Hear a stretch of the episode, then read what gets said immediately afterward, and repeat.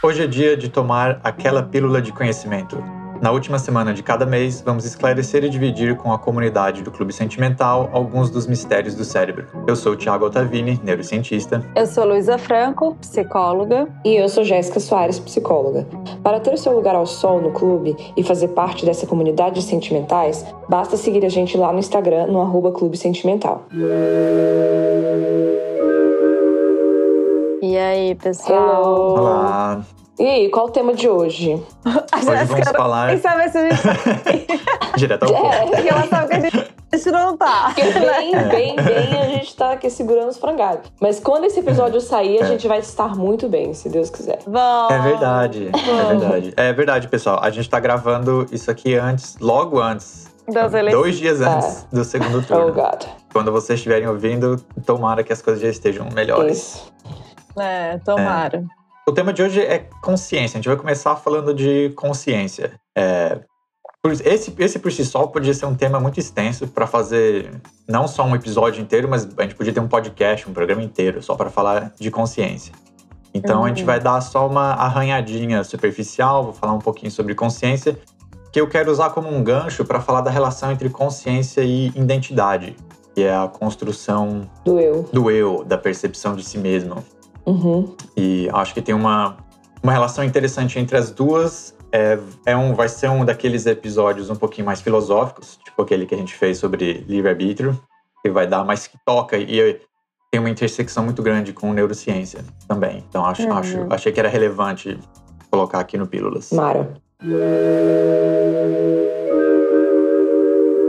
Então, o que que é consciência? Se, se- alguém perguntar, sem a gente olhar aqui para as nossas anotações para vocês, se alguém perguntar o que que é consciência, vocês têm um- uma resposta meio pronta, fácil, ou é o tipo de coisa que vocês ficam meio enrolada assim demais para tentar explicar? Eu me enrolo pra explicar. é que depende, tem, tem o lance da consciência enquanto. É o que a gente fala assim, de consciência de classe, sei lá. Que é um conhecimento, é um reconhecimento de alguma situação. E tem a consciência no nível. É, e aí que é o que eu me enrolo. Da mente, do que, que a gente É, entende do mundo. Mas acho que a consciência, que talvez de fé, aí não posso falar, não tenho certeza, porque não sou um, um animal tipo um gato.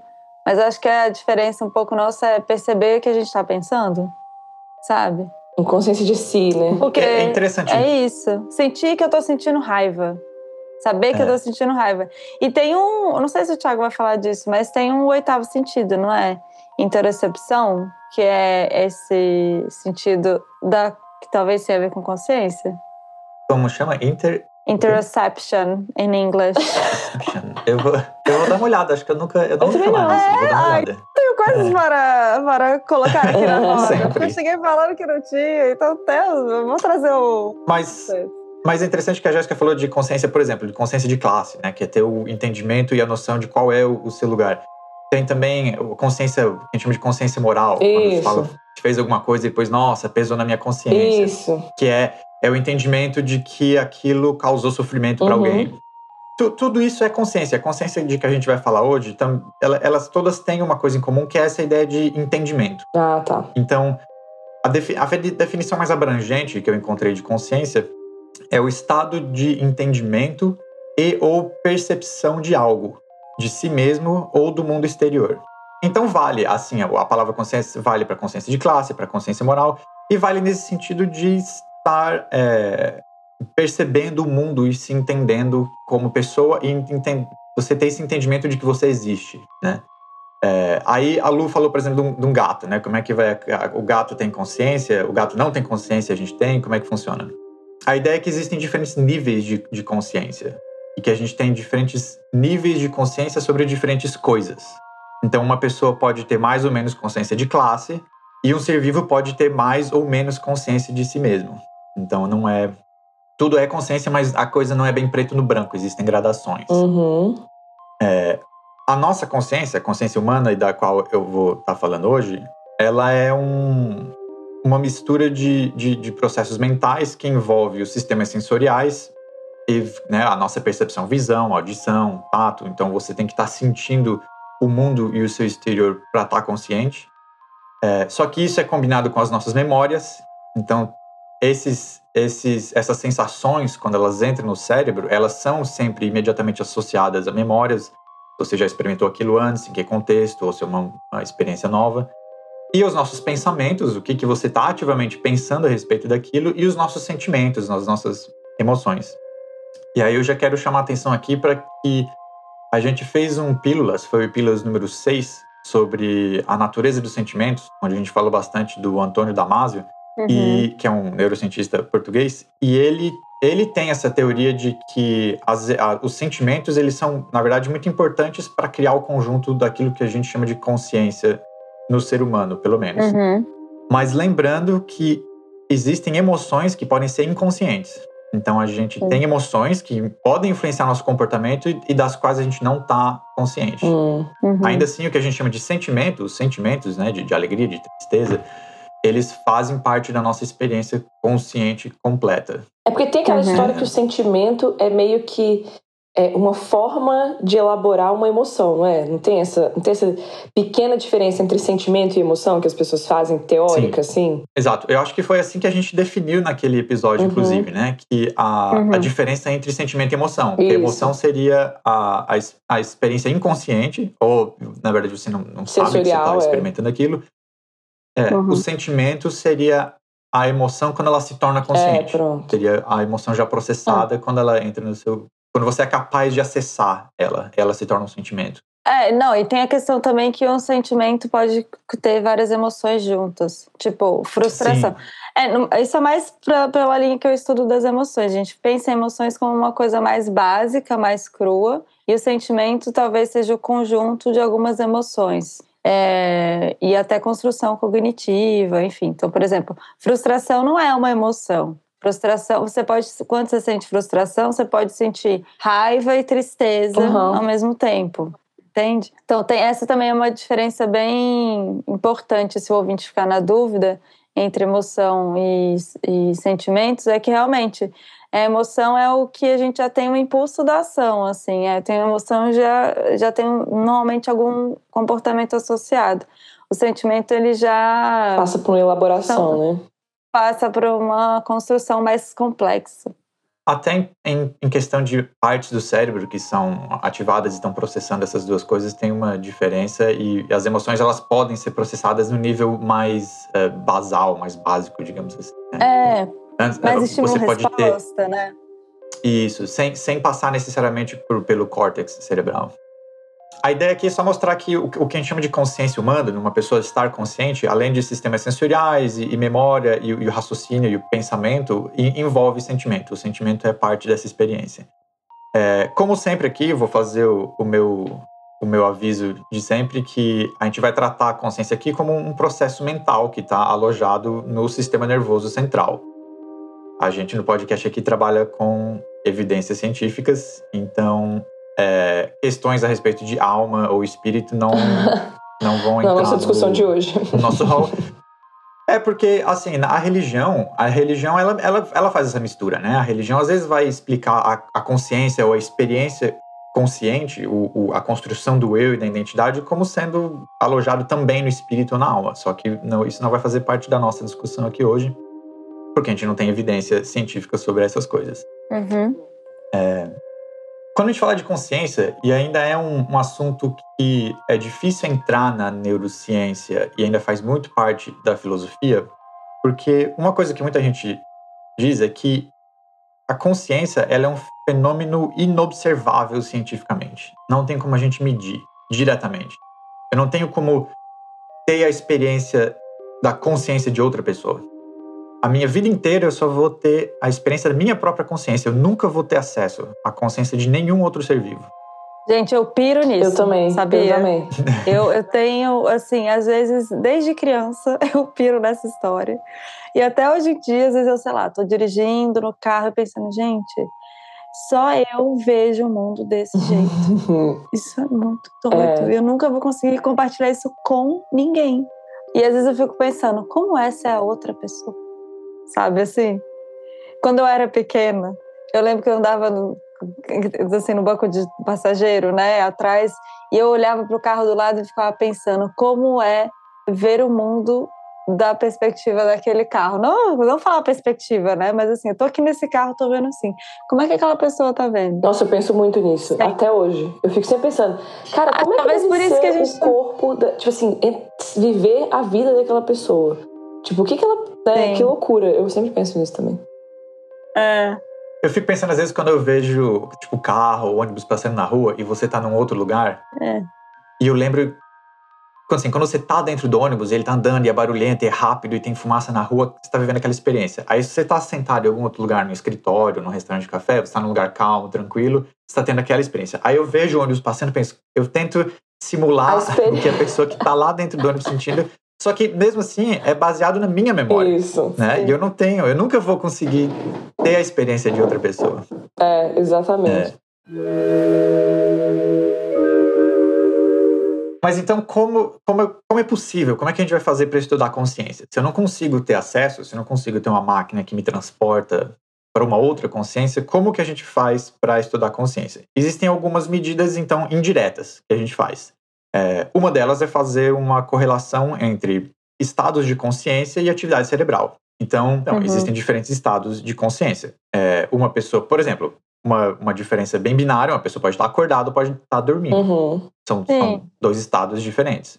Mesmo quando está acordado, você pode estar num estado mais alerta, até de um pouco de estresse, ou você pode estar mais relaxado. Você pode estar, antes de dormir, você pode estar meio sonolento. Cada uma desses estados, é, a gente consegue identificar quando a gente coloca, faz um eletroencefalograma, que, que é quando a gente coloca aqueles eletrodos que gruda no topo da cabeça, assim, que a pessoa fica cheia de fio saindo pela cabeça, tudo conectado no computador. E a gente consegue medir um somatório da atividade cerebral de várias áreas, de, de muitos neurônios. Você faz um, um somatório e vê de forma geral em que frequência que o cérebro daquela pessoa está. É, então, quando ela está acordada e alerta, por exemplo, a gente vai ver uma predominância de ondas beta, que a gente chama, que são entre 14 e 40 Hz.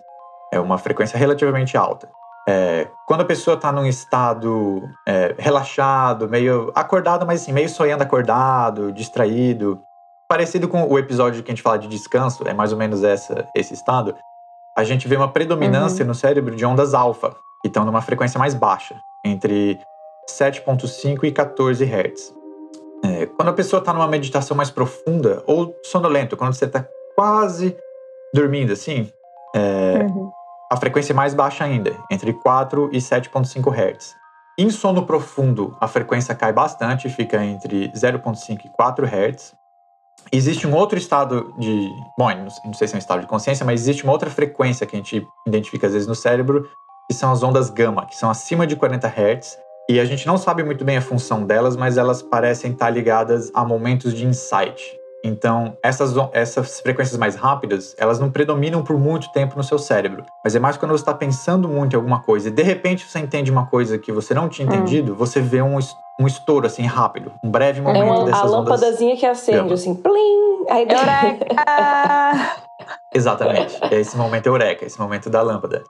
É, então, todos esses são estados de consciência diferentes. Você está consciente ou Pode se argumentar que inconsciente quando está dormindo, mas são estados diferentes que a gente sabe observando a pessoa e tendo o relato, às vezes, pessoal dela de como ela está se sentindo, a gente correlaciona isso com essas, essas ondas eletrofisiológicas a gente assume que elas representam diferentes estados de consciência. Mas, de novo, é uma medida indireta, porque a gente não tem como ter certeza. Sim. A gente faz isso por observação, por essas medidas, por relatos pessoais e com animais a gente também pode observar o comportamento deles e como que o comportamento está mudando de acordo com essa atividade cerebral também mudando e a gente assume que o animal às vezes está mais relaxado, está mais agressivo ou está dormindo pela observação do comportamento. Existe, às vezes, uma, uma discussão na, na, neurociência e mais na, na, filosofia que as pessoas têm opiniões muito fortes a respeito do quão válido é isso, né? E tem gente que acha que esse é um território muito perigoso de trabalhar com essas medidas indiretas e que a gente não deveria concluir muita coisa dos estudos que a gente faz de, de, de neurociência por causa disso. Mas um, um contra-argumento que eu encontrei é que é, é curioso que isso ainda seja um debate intenso, às vezes, entre a neurociência e a filosofia, quando na física a gente trabalha muito com medida indireta. Né? Na física de, de partículas subatômicas, ou mesmo na astrofísica, na astronomia. Uhum. Quando eles soltam uma foto de uma nebulosa, de um planeta em algum lugar, e aí por medida de, é, de quanto de raio infravermelho que um planeta reflete, você faz suposições a respeito da atmosfera da, daquele planeta, se ele tem esse ou aquele gás, se tem oxigênio ou se tem nitrogênio. Isso tudo é indireto. A gente, ninguém, a gente não foi lá no, no outro planeta. Sim. Uhum. Certo? A gente faz por essas medidas de, de comprimento de onda de luz, coisas assim. E na física isso é relativamente bem aceito. Então. É, o que, que é tão questionado? Sei, achei, achei é... curioso que. Na neurociência. Então, eu acho talvez porque tem muito a ver com a gente mesmo, né? Então a gente fica meio. Receoso, né? De, do que discu... Com medo de tirar muita é, conclusão. Exatamente. É que a gente tem um lance. É porque é. eu acho que perpassa muito pelo lance também da. É o que você falou, acho que tem o lance da espiritualidade que se mistura, né, com essa história. Então as pessoas têm, acho que um receio de fazer suposições muito firmes, assim, né, em relação a essas coisas. Porque passa por outras crenças nossas, outras, enfim. E, e, talvez vocês, não sei, talvez vocês sintam isso um pouco na psicologia também. Existe uma resistência, quando você estuda essas questões, existe uma resistência das pessoas de ter, estar sendo explicado para elas como que a consciência e o cérebro delas funcionam. E aí você fala, ah, isso funciona assim, assim. E a pessoa assim, não, você não sabe como é que é a minha consciência. Eu que sei. como é que você está me dizendo como é que a minha consciência funciona? E quando tem um conflito entre o que a pessoa sente e a evidência científica, aí cria-se essa, essa resistência de né? De que você não pode explicar para mim como é que a minha consciência isso, funciona. Isso, tem isso. É que acho que até é o incômodo que trouxe no episódio de livre-arbítrio, né? Assim, como que você tá falando uhum. que as coisas são tão causais assim, né? É, como é que é? é exatamente. Como assim você está me falando? Né? Tipo, eu, eu, eu decidi o que, que eu ia almoçar. Eu sei que eu decidi, porque eu tava lá, eu senti eu, que eu fiz uma escolha, né? Como é que você vai me dizer uhum. que, que eu não tenho escolha? É, é bem parecido. É. Mas e como, como eu já falei antes, então, é, consciência não é, mas também ela não é preto no branco, não é uma coisa binária, que você tem ou não tem. Existem níveis uhum. de consciência, como eu já falei, esses níveis de sono, é, de alerta, de sonolência, mas ao longo do desenvolvimento também. A consciência de uma criança é diferente da de um adulto tanto de si mesmo como do mundo externo. Isso é uma coisa que a gente vai desenvolvendo ao longo da vida. Sim. É, a gente pode estar, é, como eu falei, pode estar alerta, distraído, sonolento, estressado. E também a gente tem pacientes com, com, com problemas neurológicos onde a, gente, onde a gente vai ver níveis de consciência diferentes. Um exemplo que eu pensei aqui, não sei se vocês já viram esse filme, é, é um filme já antigo, acho que era da década de 90, com o Robin hum. Williams, e chama Tempo de Despertar é, Awakenings. Fala mais. Ai, não... Eu vou dar ele um faz Google. o papel de um. É, ele faz o papel de um. O Robin Williams faz o papel de um médico trabalhando no hospital. Ah, e é, é baseado num livro do Oliver Sacks. Ah, confundi a esposa é, com o chapéu. E o Oliver Sacks escreveu esse livro também. O Awakenings é, ah, outro, tá. é outro livro. É outro. O, o Oliver Sacks ele era um, um psiquiatra e ele escreveu livros muito bons de comunicação científica. Se você quiser ler os livros dele, são muito fáceis de entender, assim, muito interessantes. Ah, é maravilhoso, Esse livro, ouvinte. É, é Vai ler a Oliver Sacks. Exatamente, é top demais. O livro, esse, esse, é, foi mal. Esse livro que eu, que eu falei, inclusive, fala muito de pacientes de, é, pacientes de vários, vários tipos de paciente, né? Na verdade, ele vai contando meio que os casos, assim, é muito interessante. Eu achei maravilhoso. Eu não vi esse do Awakenings, não, é com Robert De Niro também. Eu vi, tô vendo aqui, eu já vi, mas eu não lembro. Eu acho que eu vou ter que rever. Eu lembro das cenas, tô vendo aqui na, no Google, gente, deu um Google pra, pra ver se lembrava. Lembrei dos, vi os personagens, os atores, algumas cenas, mas eu não lembro direito. Fala aí mais, Thiago. O, o Robin Williams, ele faz o papel de um médico, o Robert De Niro de um paciente. É, o, no caso, o Robin Williams é como se ele fosse o Oliver Sacks no, no hum, filme. E uhum. ele tá uhum. tratando, ele, ele, eu acho que ele é psiquiatra, e ele tá trabalhando num, não é exatamente um, é um hospital ou um, como é que você chama um lugar onde esses pacientes eles, eles moram lá. Clínica eles, de reabilitação? Eles ficam sob cuidado tipo, 24 é horas. É uma clínica é uma, de internação assim. psiquiátrica. Isso. E são pacientes catatônicos. Então, o que é uma pessoa catatônica? Uma pessoa que não responde a estímulos externos. Uhum. E aí, aí é interessante porque é muito difícil a gente saber qual é o nível de consciência dessas pessoas. Sim. E quando ele chega lá e começa a trabalhar com esses pacientes, todo mundo meio que assumia, os enfermeiros, outros médicos, que essas pessoas estavam num estado meio vegetativo. Elas não não estavam percebendo o mundo ao redor. E por isso que elas eram catatônicas, por isso que elas não respondiam a estímulo nenhum. Sim. E ele começa a perceber que não é bem assim que essas pessoas, algumas delas respondiam, por exemplo, se ele jogava um, um objeto em, na, em, direção à pessoa, ela tinha um reflexo de agarrar. Tem uma cena que ele joga uma, uma bolinha de borracha assim e a pessoa levanta o braço e pega. Aí outros médicos falam assim: ah, não, isso é só um reflexo. Né? Isso acontece de forma automática no sistema nervoso, né? que a pessoa está percebendo conscientemente o mundo ao redor. Aí ele vê, por exemplo, que as pessoas às vezes respondiam a alguma música familiar. É, eu não lembro agora do filme em detalhe como exatamente a pessoa respondia, mas ele vê alguma resposta. E aí tem uma cena, que é, aquilo me chama a atenção, que ele está fazendo um eletroencefalograma e, e aí ele mostra para um outro médico o, o resultado do eletroencefalograma e tem um, uma, uma oscilação mais forte, mais intensa numa parte do, do exame, que é quando ele falou para o paciente o nome dele, o nome do próprio paciente. Diz assim, essas pessoas elas estão tendo alguma percepção do mundo. E a gente está tratando elas como se elas estivessem em estado vegetativo. Aí no filme eles começam, eles vão testar uma nova droga, a L-Dopa, que é uma droga que estava sendo usada para tratar pacientes com Parkinson.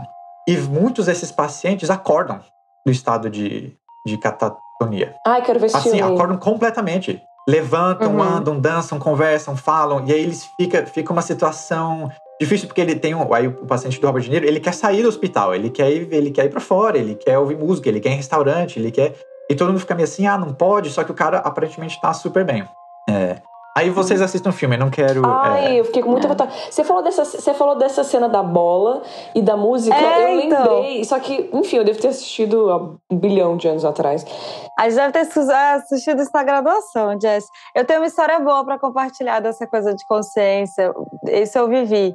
Quando eu estava no estágio de psicologia hospitalar, que depois eu fui trabalhar em hospital, é, para ter essa coisa de eh, pensar um pouco nessa relação de consciência para pacientes que estão em coma induzido por algum motivo, em UTI, tinha uma paciente que ela saiu, ela estava em coma induzido, ficou bem, aí foi para a enfermaria.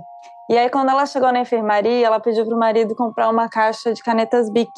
E aí, ela, quando recebeu alta, ela bateu lá na UTI e deu um monte de caneta Bic para os enfermeiros, porque eles passavam o tempo, tempo todo perguntando: cadê minha caneta? Cadê minha caneta? Cadê minha Mentira, e caneta? ela sabia. Nossa. Verdade. E eu atendi essa paciente. Essa história é maravilhosa.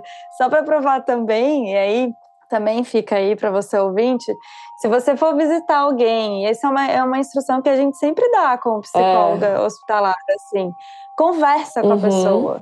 Pode ser que ela, ah, tá, a gente não tem esse dado que ela tá ali completamente, mas pode ser que ela esteja Em algum nível, E ela ele, só- sim. disponível. Então é importante sim você, e até pela história que o Thiago falou, né, de falar o nome e reconhecer, é importante chegar, falar o nome, lembrar que você está ali, falar, né, se for algum familiar, qual o seu grau de parentesco, falar que você está torcendo pela pessoa, que está né, rezando, mentalizando, qualquer que seja a sua religião, e que ama muito, essas coisas, porque faz diferença, assim.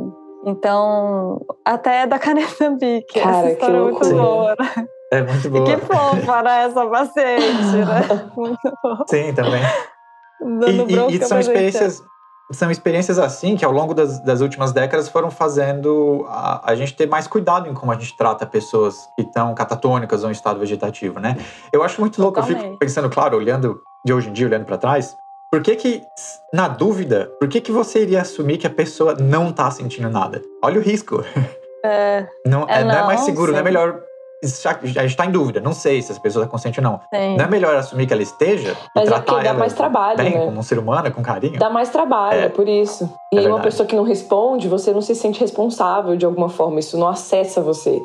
Então, por isso, É. é uma explicação, por exemplo, que eu já vi, e isso aí é fonte Jéssica Soares, o meu achismo, é de observar, por exemplo, mães de recém-nascido ou de bebês até seis meses, sei lá, que o bebê não, não tem muita interação. a maioria das pessoas que eu conheço Uhum. falam assim: ah, não, mas é que é meio chato esse período, porque você não interage. Eu acho que a gente precisa desse feedback para se, se conectar mais com aquela atividade. Então, eu acho que o que talvez, né, foi o que eu- é o que eu tô falando, é especulação mesmo. A gente tá aqui conversando sobre hipóteses. Mas o que eu posso imaginar é isso, assim. Acho que as pessoas assumem que as pessoas não estão ali porque é mais fácil, por, né? A gente se compromete Dá menos menos trabalho. emocionalmente, exatamente. É, que faz sentido. É, É, até porque fazer esse exercício de conversar com alguém que não tá É. respondendo o que você ama é também doloroso um pouco, Sim, né? De, sim. ai, parece estranha, né? Te deixa num lugar meio desconfortável mesmo. Mas aí é o lugar da empatia, né? De, de repente, se colocar no lugar da pessoa. Sensibilidade, né? né? Que deve estar querendo ouvir. É, acho, não, acho isso faz sentido, né? Porque a, a- a gente acho que espera, em toda interação social que a gente vai ter, a gente espera um retorno, a gente espera. Reciprocidade, é. Então, aí tem uma. Eu quero fazer agora um, um momento de provocação aqui, de uma pergunta, porque existe uma discussão sobre Ai. como a gente define consciência e como a gente define um organismo que está ciente, né? E se o que você precisa é um sistema sensorial, um sistema de recepção de, de sinais externos e que possa processar esses sinais e dar uma resposta, e essa é uma definição bem reducionista, é tipo o mínimo do mínimo que você precisa para algum ser vivo ter consciência, a gente pode dizer que uma planta tem consciência, então? Porque dependendo de como a gente faz essa definição, uma planta pode cumprir alguns desses requisitos, por exemplo. Né? Uma planta ela tem Mas sensores. tem gente que acha que tem, viu? Tem gente Sim, que Sim, o povo não conversa com as plantinhas. Tem Uai, que que gente, sim. mas não tem aquela história do. Vocês viram o documentário dos fungos? Sim. Não tem aquela história dos fungos. Não. Você não viu? Ah, é lindo o documentário dos fungos. É, é o mundo dos fungos. Como é que é, Thiago? O nome do documentário? Tá no Netflix? Ainda tá? Deve Ah, estar. não sei. Tá, tá. É é do Netflix, é a produção deles. Documentário- n- n- Ah, o mundo. Não, pra mim aparece em inglês, chama Fungi. Fung, é mas só acho que Fung. em português. Eu não sei, Eu não sei também. Eu também vi em inglês. É, bom, procura fungos no Netflix, tem um documentário lá, gente, na busca, e aí vocês vão saber. É, tem essa coisa que uma das, dos papéis, né, uma das funções dos fungos embaixo da, te- embaixo da terra é fazer essa conexão entre as árvores e que as árvores se comunicam. Então, por exemplo, uma árvore que está precisando mais de luz. é, como é que é essa história, Thiago? Lembra disso? Não, eles Eu, eu já ouvi falar disso. Termo já. até pra eu já ir, ouvi falar essa disso. comunicação E- e- das árvores. E essa comunicação acontece assim: você tem os, os, os filamentos dos fungos, né, que estão por baixo da Isso. terra do solo, conectando, tipo É. assim, em, em contato com raízes, por exemplo, de duas árvores diferentes. E as Isso. árvores conseguem ter uma interação química com esses filamentos e elas soltam algum produto químico, como se fosse um neurotransmissor, quase, mas a gente não pode chamar disso, Isso, porque não é um sistema nervoso, mas elas soltam ali Hum. Tem uma comunicação bioquímica com esses filamentos que gera um sinal eletroquímico que passa pelos filamentos do Ah. fungo até a outra árvore que recebe esse sinal. E aí, quando, por exemplo, é, você tem alguma substância tóxica, ou pouca água, ou muita água, ou você tem essas variações ambientais, a árvore, Elas vão se equilibrando. é, a árvore recebe isso e ela consegue, de certa forma, vou colocar entre aspas aqui, o ouvinte não consegue ver, é, ela consegue, Aham. de certa forma, uma árvore consegue informar a outra do que está acontecendo com ela. E às vezes, a outra árvore muda alguma coisa no metabolismo dela para se preparar para aquela situação que tá vindo. Uhum. Ixi, Avatar, gente. É isso. É, A Avatar. árvore da vida. Avatar. Avatar que se conecta lá com os, Mas os isso não é um rabinhos tipo lá. de né? consciência? É. É. Ou não? E- então, aí, aí eu, Eu vou- eu não vou dar que- uma resposta. é, eu não, eu não, não quero dar uma resposta final, mas assim, é, é um exercício de pensar sobre como a gente define consciência para pensar o que, que, Uhum. né, o que, que tem e não tem. E aí, é, uma outra. isso é troca já- de isso- informação, né? Só... é, Isso é troca de informação. É, E- assim, a árvore, é, a árvore, ela capta um sinal exterior, ela tem uma espécie de, de sistema sensorial para né, pra captar, tem sensores para ver o que está acontecendo no mundo lá fora, Hum. consegue se adaptar a essas mudanças e consegue informar um outro indivíduo disso. Uhum. E aí tem uma. Mas aí eu vou para outro lado, no sentido de informação. Será que o, informação gera consciência? Aí vai para a parte filosófica. É. Acho que sim. Quanto mais informado, mais consciente você é. Talvez. De classe, voltamos para classe. Consciência de classe. Então você se informa. Tá, pode ser, pode eu, ser. Tá bom. que é assim, tá, tudo bem, tudo bem, tudo bem. Mas e aí, aí a gente começa a entrar em outros problemas. Por exemplo, aí tem uma outra questão, e isso já, já virou meio piada, assim, no, pelo menos no, nos Twitter de filosofia que eu sigo. É, Ah, e, um, e um termostato, ele é consciente? O que, que, é, um termo, o que, que é um termostato? ah, verdade. Termostato da geladeira. Nossa geladeira tem um termostato, certo? Sim. Tem um sensor, Aham. tem um termômetro que vai medir a temperatura. Uhum. E tem, uns- uma, tem uma regra para como ele funciona. Então, ele vai pegar essa medida de temperatura, vai processar no sentido de que se a temperatura estiver acima do que devia, o termostato vai enviar um sinal para o motor da geladeira ligar para a temperatura baixar. Quando chegar na temperatura que, que você quer, isso vai ser de novo medido pelo termômetro, ele manda um outro sinal para desligar o motor da geladeira. Ele está consciente, esse termostato? É, Ai, não, sim, acho difícil. que não. Acabou com a minha teoria aqui, Thiago. Exato, então a teoria da informação não, não, não, Não pegou, vale, então. não vale. É, a, é, a impressão que eu tenho que a gente, com quem a gente trabalha, de novo, isso não tem uma linha bem definida, é, marcada, não tem uma resposta final para isso. Mas a gente meio que considera que você precisa ter algum tipo de sistema nervoso central, talvez, Tá. e, e com algum nível de complexidade para processar as informações e criar um- algum estado de, de consciência. Mas é difícil argumentar ainda o, o porquê exatamente que a gente precisa disso. Mas quando a gente joga para esses extremos e pergunta se um termostato é consciente, as pessoas, ah, não, tá, aí não. Mas a gente tem dificuldade de traçar onde está essa linha exatamente. É, no caso das plantas, eu acho que é porque quando fala de ser vivo, a gente fica sempre com a coisa, que é o que eu falei, pa- perpassa pela espiritualidade, pela consciência de algo Sim. maior, além do nosso entendimento. Então, é isso. Acho que por isso que eu e a Lu, a gente falou assim, acho que sim, da planta. Isso leva, a gente Porque não é vai um ser ter. vivo e é uma É. coisa que uh, pensa na coisa da questão da mãe da natureza, de tudo É, Jéssica, mas interligado. Isso é interessante, a gente não vai ter é, é, tempo e recursos, e eu não tenho conhecimento para entrar nisso agora, mas isso levanta até uma questão de o que, que é um ser vivo. É, Um termostato dele tá Exato. vivo?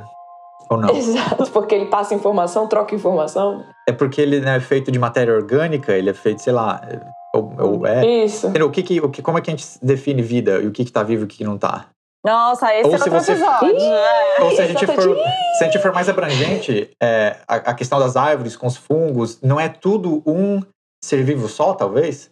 E aí não é o planeta Ah, isso inteiro, aí eu então, acho. um ser vivo? Teoria de Gaia, sei lá. Ai, é isso, gente, palmas. Ah, agora vem o Lelê. Agora ficou te lendo. Mas assim, eu acredito um pouco nisso, que né, essa coisa. Eu também, na questão do ser vivo, desse lance da matéria, da natureza, do planeta. Eu sou meio tirelê com essas coisas. Eu acho que tá tudo conectado Conectado. de alguma forma. Mas também pode ter outra polêmica disso que o Thiago está falando, de talvez se, será que pela troca de informação o termostato talvez poderia ser um ser vivo, que é a polêmica da consciência das máquinas, né? Que aí também é outro Ei, episódio. nossa, total. É, porque eu tô usando o termostato como um exemplo mais reduzido, né, E do, do sistema. Porque se, se a gente começar, se a gente tá falando de, de um termostato, é muito mais complicado quando você fala de um computador, quando você fala de, de um Uhum. algoritmo que aprende de coisas. Uhum. é, coisa. Uhum. Enfim, mas esse foi o meu momento de provocação. É, Nossa, colocar o pé no chão A um gente pouquinho. provocou, é, provocou, a gente foi longe. Aceitamos a provocação. Uma, mas uma, uma coisa interessante, a gente, eu falei aqui que tal- a gente meio que assume quando a gente está estudando e falando de consciência que você precisa ter um sistema nervoso para isso, mas também é interessante que não existe no cérebro humano, não existe uma área da consciência, uma área específica. Então, eu, eu, eu tô falando aqui que a gente meio que assume, para questões práticas pelo menos, quando a gente vai estudar consciência, que você precisa ter um, um sistema nervoso para processar e girar essa consciência. Mas no cérebro humano, a gente não tem uma área única, específica do cérebro que seria assim a área da consciência, ou a área que gera a consciência. O que é interessante porque em neurociência a gente ainda estuda o cérebro muito como sendo separado em módulos, né? O que é, o que é, é, é útil para uma questão prática, separar ah, a parte do cérebro que faz isso, a parte do cérebro que faz aquilo. Tem a parte da visão, a área da audição, a área que, que armazena, ou pelo menos começa o armazenamento de memórias. Mas para a consciência não tem nada parecido, a gente não chega nem perto.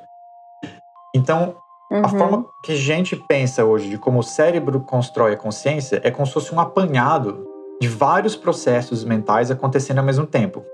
E Uhum. E combinam, isso eu achei interessante, eu estava lendo ontem, combinam diferentes aspectos temporais até. Então você tem aspectos do presente, que vem pelos sistemas sensoriais, né, os sensores que a gente tem espalhados no corpo, que vão captar essas informações e trazer para o cérebro, e você sabe o que está acontecendo agora, onde você está, e vem pelos sistemas sensoriais. É, então a gente vai ter os sensores espalhados pelo corpo, a gente vai ter as vias nervosas aferentes, que a gente chama, que trazem essas informações sensoriais para o cérebro, é, o tálamo, as, é, os córtices sensoriais, né, as áreas corticais sensoriais que processam informação sensorial. Tudo isso está pegando informação do ambiente onde você está e te dizendo o que está acontecendo agora onde você está. A consciência também tem aspectos do passado, então aí vai participar o hipocampo ou memórias que estão armazenadas no córtex, no sistema límbico, onde você vai associar o agora com o passado. E também tem aspectos do futuro. E aí dá para dar de exemplo aqui o córtex pré-frontal, que faz o planejamento de ações e a previsão de consequências.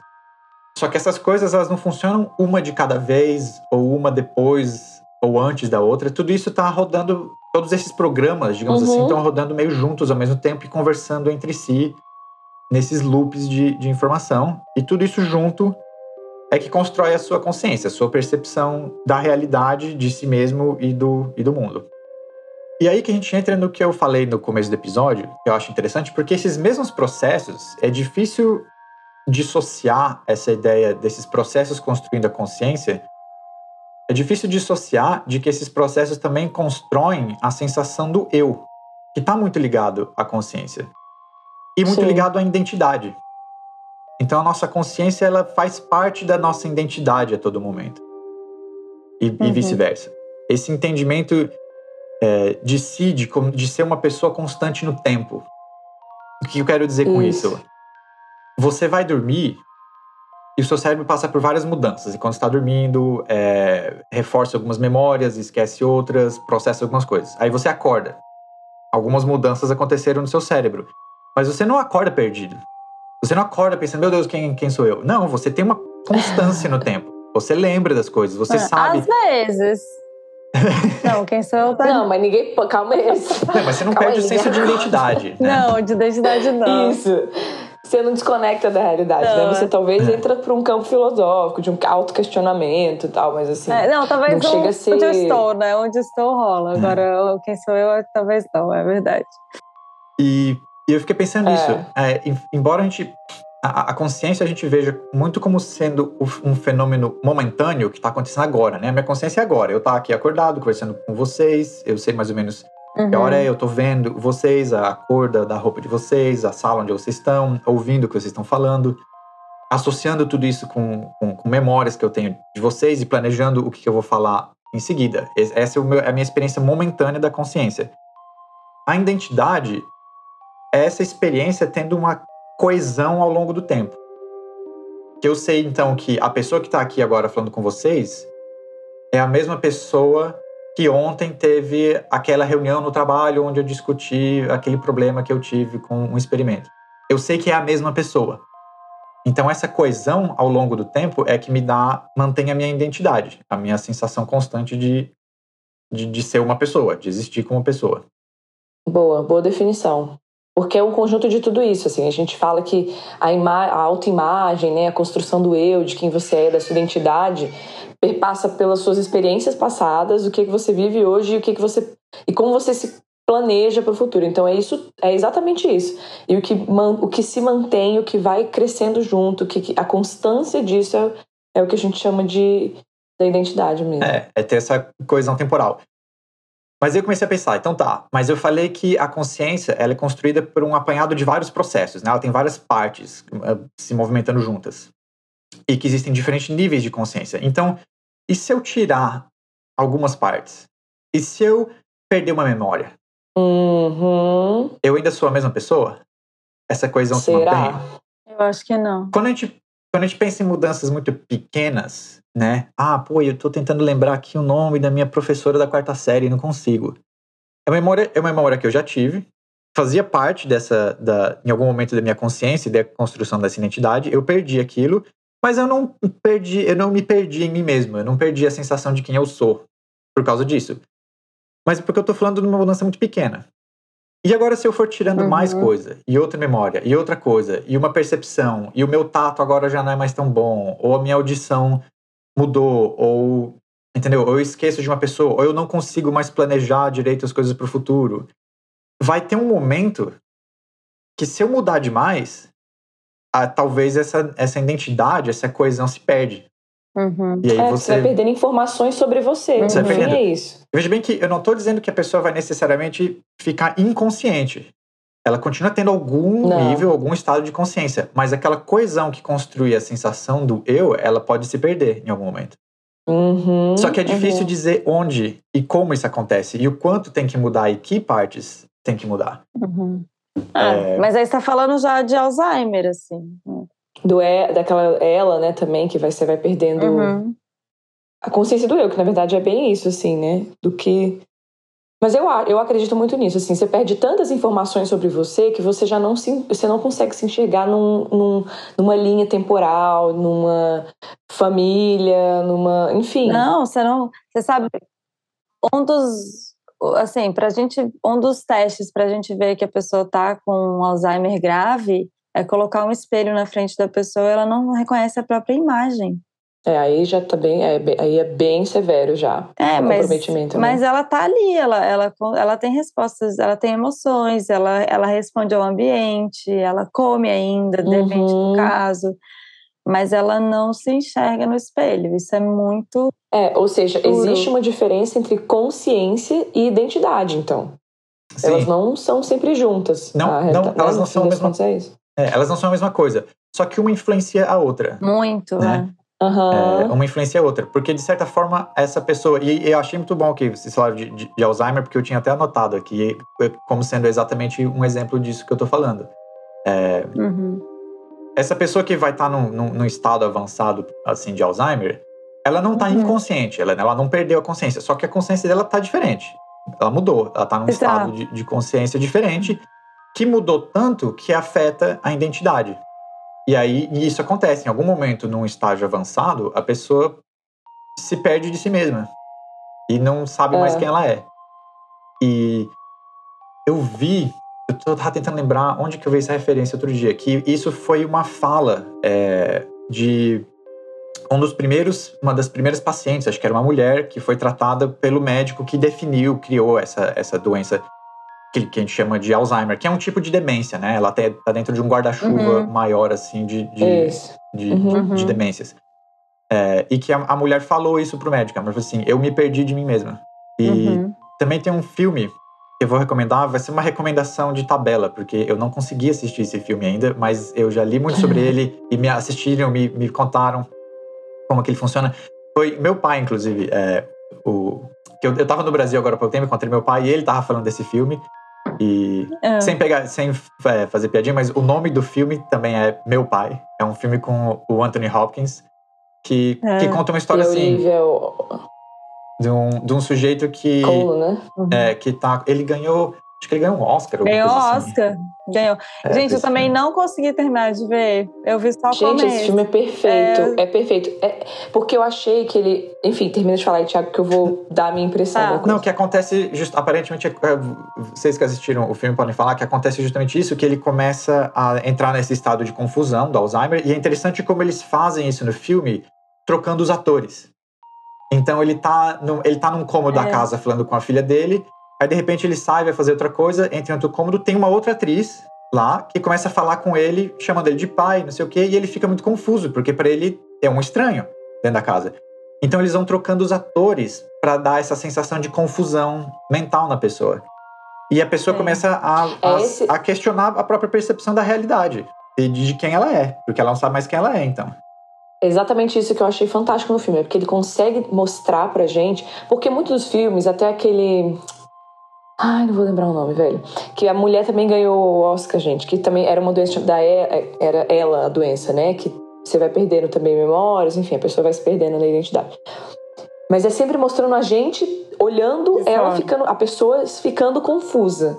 Uhum. E aí, pra, pra gente é muito óbvio a realidade, né? Pra gente, Sim. enquanto você vê o filme ou quando você tá vendo de fora, a realidade tá muito clara. Esse filme que eu achei que foi a grande virada desse filme, que eu achei fantástica, é que você também não sabe o que, que é verdade e o que, que não é. Se a Olivia Colman é, é a filha ou se ela é enfermeira. Uhum. Se o ator tal é o marido da menina ou ele é filho dela. Tipo assim, porque troca tanto as coisas e porque vai acompanhando da perspectiva dele. Uhum. Que você se perde também nisso. E aí você consegue sentir um pouco, minimamente, né? Essa tipo, confusão, um, né?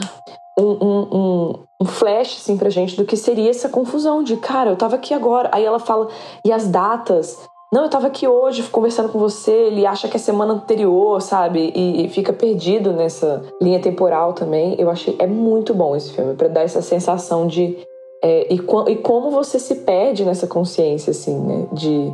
É. Então, peraí, eu sou pai, eu sou paciente, eu tô bem, eu não tô, enfim. E, e, e como. É interessante também que acho que tem um aspecto aí de como a gente define a nossa identidade pelas nossas relações com o mundo e com os outros, né? E quando essas relações uhum. ficam, ficam é, confusas, aí, aí a gente perde, começa a perder a noção de quem a gente é também. Exatamente. Uhum tem uma, tem uma outra questão que eu acho interessante, e aí, de novo, é, é um momento, vai ser o segundo momento provocação aqui. Ai, lá é... vem, o Thiago falar essas coisas, eu fico já, ai meu Deus. Você fica, fica, tensa já. Eu fico tensa. É. Porque aqui a gente está falando, por exemplo, a gente falou desse exemplo de Alzheimer, a gente está falando claramente de uma mudança no, no, nessa coesão, né? Do, uhum. do, da, da, identidade, da consciência. A gente está tirando ou destruindo ou mudando partes do que constroem a consciência e a identidade daquela pessoa. Mas aí tem uma outra situação que é um pouco mais complicada da gente entender, é, que é um uhum. paradoxo filosófico também. É, vocês já ouviram falar do paradoxo do navio de Teseu? Não. É um, é um, é um paradoxo do, da, da, acho que da Grécia antiga. Eu talvez vou errar aqui os detalhes de, dessa história, mas a ideia é mais ou menos assim. É, você tem um navio, que acho que saiu da Grécia para ir, eu não lembro aonde fazer o quê, não importa. Mas esse navio sai numa viagem, e ao longo dessa viagem, é, porque o, o, mar é revolto, porque tem tempestades e eles têm problemas com o navio, partes do navio vão quebrando e você tem que consertar. Então eles, eles vão consertando, tira uma tábua, tira o mastro, conserta isso, a vela rasgou, põe outra. Você vai consertando partes do navio. No final da viagem, todas as partes, toda a matéria do navio foi substituída. Porque você teve que consertar tanto o navio que cada tábua, cada prego, cada vela, cada paz de pano, tudo foi trocado. O navio que chega no fim da viagem é o mesmo navio que saiu do porto? Ou é um outro navio? E... Ah, sim e não. Eu consideraria, eu consideraria o mesmo navio pela construção do que, que era esse navio, a viagem, o trajeto que ele ia fazer, as pessoas que compõem, tudo que tá ali. O nome mas, do navio mas, deve ser o mesmo. É, mas a matéria realmente não é a mesma. É, é, um, é, uma, é, uma, é um exercício, uma provocação para a gente tentar entender se o que define uma coisa são as partes que fazem ela. Uhum. Ou se existe alguma algum significado simbólico que está acima disso, né? Essa ideia de que talvez é, é, a Gestalt, a Gestalt diz que não somos a soma das nossas partes, hein? A gente é. é o todo é mais do que a soma das partes. Exatamente. É, essa, essa, essa frase que eu tava tentando lembrar para falar agora. Então a ideia é essa: você, é tem um, é. você tem aquele navio que você deu um nome e que é o navio que vai levar a gente nessa viagem, não sei o quê. Então a ideia da Gestalt é essa: você pode, mesmo que você troque todas as tábuas do navio, o navio como ideia original ainda é o mesmo, né? Uhum. É, uhum. Aí eles adicionaram uma outra questão, que é o navio carniceiro. Então, digamos que conforme eu fui trocando as partes do navio, alguém veio atrás, pegando as, as partes que eram trocadas e construindo um outro navio com aquelas partes. Uhum. Que é o que é o, é o navio carniceiro. Uhum. O navio carniceiro é o mesmo do original ou, ou, ele é um outro navio diferente? Ele é outro. É, deixa eu, eu acho também que eu... Não é. vem uma cópia barata, aquelas. É, nem vem. existe uma versão. Então, aí existe uma versão moderna desse paradoxo, que é gerado pela ideia de teletransporte. Hum. Então vamos criar uma situação hipotética aqui, hum. né? Vamos criar uma situação hipotética de que existe uma máquina que faz teletransporte. Como que essa máquina funciona? A gente tem que definir como é que ela funciona para poder explorar esse paradoxo. Digamos que funciona assim: você entra na máquina, aí é feito um escaneamento é, de cada parte do seu corpo, num nível assim preciso, atômico, microscópico, onde onde está cada molécula, onde está cada átomo seu, a gente vai mapear isso. E aí, dentro dessa máquina, a gente desintegra o seu corpo, destrói o seu corpo ali dentro. Só que a gente tem esse mapa, e a gente vai usar esse mapa, então, para reintegrar aquele, aquele corpo em outro lugar, com aquelas mesmas coordenadas. É a mesma pessoa que aparece do outro lado? A pessoa, é, a, a pessoa que eu reintegro no ponto B é a mesma pessoa que foi desintegrada no ponto A? Aí, meu amigo, deixa As... a pergunta aí para os ouvintes. E, e, diga, e é, assim, eu não, o que, você acha? Eu não, não transportei. Não, não sei responder. Eu não transportei as partículas. As partículas que eu desintegrei no, no ponto A, eu jogo elas fora, elas vão embora. No ponto B, eu pego outras partículas, mas reintegro com a mesmas, as mesmas coordenadas. Com a mesma é uma, história. Uma cópia exata. Fisicamente, materialmente, é uma cópia exata. É a mesma pessoa? Ih, já era. Não sei. Acho que não. Talvez Acho não. Acho que não. Talvez não. Tô mais tendendo pro não. Pra pessoa, pra pessoa, ela vai ter a memória de entrar no ponto A e sair no ponto B. Ela é, vai lembrar, ela vai falar assim, não, sou, sou eu. Ela vai olhar para vocês e falar assim, claro que sou eu. Eu, eu acabei de entrar ali na, na sala A, sair aqui na, no ponto B. Sou eu. Ah, mas se alguém pega ah, as gente, partes que você aí, joga fora... Essa é a história do Entendeu? E faz você de faz novo. Você de novo, que, entendeu? Que faz, exatamente. E aí tem essa outra parte. E se, tá bom, e se, eu, e se agora que eu tenho esse mapa, se eu fizer uma outra cópia? E aí, é a mesma pessoa? É. A forma Gente, como eu... o Westworld fala exatamente disso, né? De você transportar a consciência para um corpo materialmente idêntico. E se isso, mas a e toda a construção é de que não é a mesma pessoa. A gente está falando aqui de matéria, mas assim, a consciência ela é gerada pela matéria. Então, o, o problema tá, tá aí, né, no, no, fim das contas. O meu, o meu entendimento, a forma como eu gosto de, de pensar, é assim, nesse, nesse segundo problema, né, quando você faz a cópia. Até o momento zero da criação da cópia, seria a mesma pessoa, porque elas têm exatamente a mesma experiência. Mas a partir do momento que você criou a cópia, essa cópia agora existe num espaço-tempo diferente. E a, a, partir do momento que, ela, que você criou ela, ela já está olhando para a sala de um ângulo diferente da original. E a partir dali ela vai ser outra pessoa. Porque agora ela está tendo uma experiência diferente. E por isso que é outra, outra pessoa, não é a mesma pessoa. Ah, mas Porque a partir do momento que ela existe, que... ela tem ah. uma experiência diferente. Fala, Liz. Não, eu ia falar que a gente entrar naquele lugar que a gente está mudando o tempo todo, a gente não mergulha no mesmo rio duas vezes e tal. E aí isso eu super concordo também. É... E aí, sim, aí tem essa questão também de, de. Mas se então, se uma experiência diferente faz a ser uma outra pessoa, então eu sou sempre uma outra pessoa? Toda vez que eu vou dormir acordo, eu sou uma outra pessoa? A cada momento que passa, a cada nova experiência, eu sou uma outra pessoa diferente da que era lá atrás? no, no passado? É, eu acho que existe uma essência que fica, né, e tal. Mas, assim, a gente tá em constante mudança mesmo. Talvez eu tenha, falando da consciência enquanto entendimento, hoje eu tenho consciência muito diferente do que eu tinha uns anos atrás. Então, nessa perspectiva, eu acho que a gente é diferente. Mas isso não quer dizer que a gente perdeu a nossa identidade, entendeu? Ao longo desse processo. Porque tem é aquela isso. questão de você ter a coesão da experiência, né? E quando você faz, nesse isso. exemplo do teletransporte, que agora eu fiz uma cópia, a minha experiência não tá coesa com a da minha cópia mais. E por isso que eu acho que é outra hum. pessoa. É? E, e agora, mas eu mesmo que, que o, se eu vou dormir acordo e, e tenho uma memória nova consolidada, ou se eu tô tomando banho, mas não é o mesmo rio, mas eu tenho uma experiência coesa da última vez que eu fui lá naquele rio para tomar banho. Por isso que eu me sinto que eu sou a mesma pessoa. É, exato. É, mas acho que, acho que depende do nível, assim, de. Acho que a gente está em constante pequenas mudanças mesmo. Hum. É, acho que se pegar na variável tempo, assim, fica mais claro essa, isso que a Jéssica que a Jess falou, assim, com a variável tempo, se a gente se comparar com cinco anos atrás, a gente era é bem diferente, assim. Talvez tenha uma coisa de identidade e tal, mas até isso, né? Muda dependendo da sua experiência. A gente constrói a identidade. É, é. é, é uma ah, questão de quão, quão restrito ou quão amplo você quer ser com as, as definições que a gente está trabalhando também, do que, que define o, o que é uma pessoa e o que é a existência de o que é ser alguém, né? É, eu vou, eu vou terminar com, com essa esse segundo momento, provocação, com a, o paradoxo do navio de Teseu e o problema do teletransporte. São problemas sem solução, mas para o ouvinte pensar um pouco e atazanar os amigos e os familiares. Exatamente. Vota, eu vou, inclusive, eu atazarei em breve, já já. vou, vou lançar essa pergunta para a galera, que eu achei muito boa. É aquela, aquela coisa do tudo certo, nada resolvido, né? A gente acaba o episódio assim. Exato. Ai, bom, gente, foi um prazer ter vocês aqui, sempre bom. É, espero que as pessoas hum. tenham consciência e que no próximo Filas a gente esteja comemorando. Yes. Acredito que sim.